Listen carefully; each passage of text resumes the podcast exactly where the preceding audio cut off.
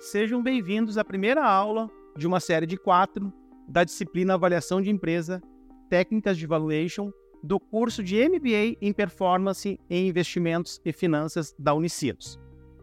Dando início à nossa aula de hoje, irei fazer uma breve apresentação da nossa programação. O objetivo de hoje é iniciar um debate sobre as condicionantes envolvidas na teoria do valuation. Primeiramente, será apresentado o amplo conceito da teoria. Na sequência, serão apresentadas as três distintas óticas nas quais as formulações técnicas existentes podem ser enquadradas. Dando prosseguimento, iremos emergir no conceito das quatro técnicas de valuation que serão debatidas ao longo de toda a disciplina. Para finalizar, iremos debater acerca dos casos em que é possível aplicar as teorias que serão estudadas. Pois então, como pode ser definida a expressão valuation? O valuation é uma expressão em inglês que significa a avaliação de empresas que tem por objetivo determinar o valor de um ativo ou negócio. Apresentado no conceito básico da expressão, é importante frisar que a utilização desta poderosa ferramenta vai muito além dos processos de compra e venda de empresas. Logicamente, em virtude da fonética e da própria armadilha da tradução da expressão, a primeira ligação que nosso cérebro faz com o termo é com os processos de M&A. Aqui, uma rápida explicação para quem não sabe o significado de M&A. M&A são processos de fusões e aquisições de empresas. Aproveito para fazer a consideração de que no Hub Leitura, no tema Introdução às Teorias de Valuation, estão listados termos e expressões que serão comentados ao longo das videoaulas, dos podcasts e da literatura indicada para a disciplina. Assim, no caso de dúvida quanto a alguma definição, busque lá no material preparado. Retomando para a teoria do valuation, sua utilização vai muito além dos processos de M&A, sendo amplamente utilizado em diversos estudos, como, por exemplo, os de viabilidade econômico-financeira. Nos dias de hoje, tenha certeza de que os profissionais ligados à área de finanças que possuem capacidade de leitura e uso dessa teoria irão se destacar significativamente no seu mercado de trabalho.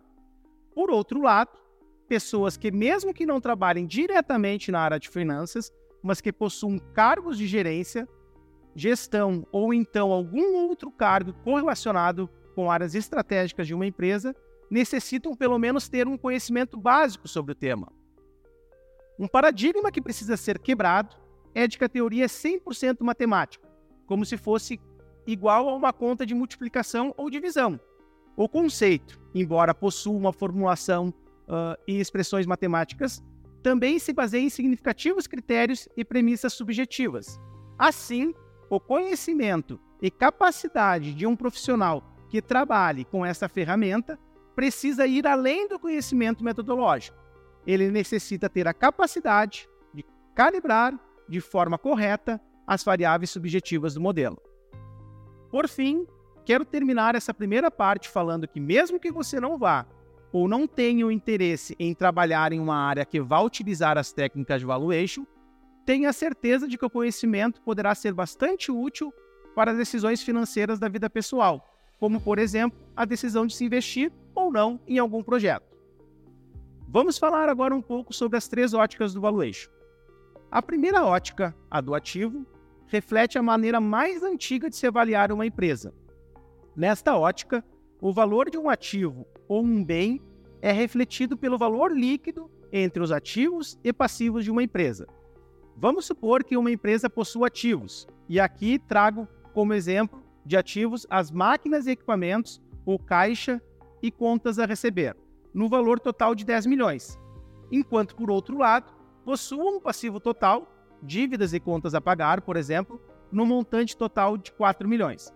Por esta ótica, o valor da empresa será mensurado pelo saldo líquido da diferença entre o ativo e o passivo, que no nosso exemplo seria de 6 milhões.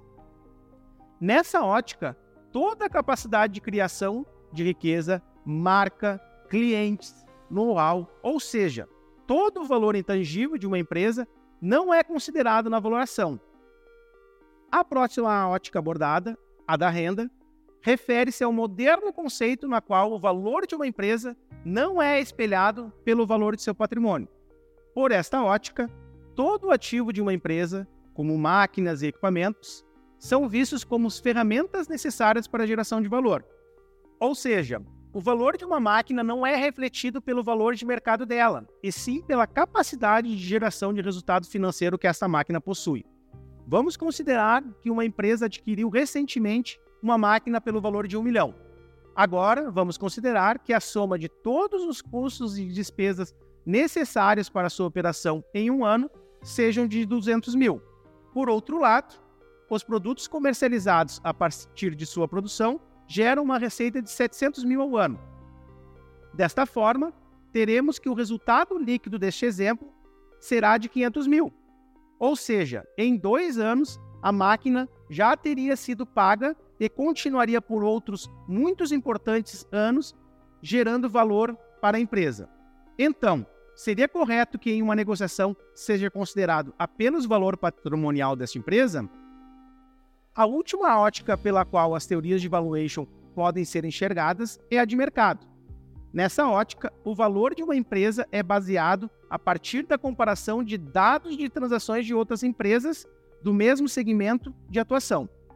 Vamos considerar que uma empresa do setor do vestuário tenha faturado no último ano 30 milhões de reais e que tenha sido vendida para uma empresa concorrente pelo mesmo valor de 30 milhões. Neste caso, podemos definir que o múltiplo aplicado sobre o seu faturamento foi de uma vez. Pela ótica dos múltiplos de mercado, no caso de uma empresa no, do segmento têxtil ir à comercialização seu valor de comercialização poderia ser o equivalente a uma vez seu faturamento. Existem diversos indicadores que são utilizados como base para a teoria dos múltiplos, como o faturamento, o patrimônio líquido e o EBITDA. Dando sequência à nossa aula, vamos iniciar a apresentação das quatro técnicas que serão trabalhadas pela disciplina.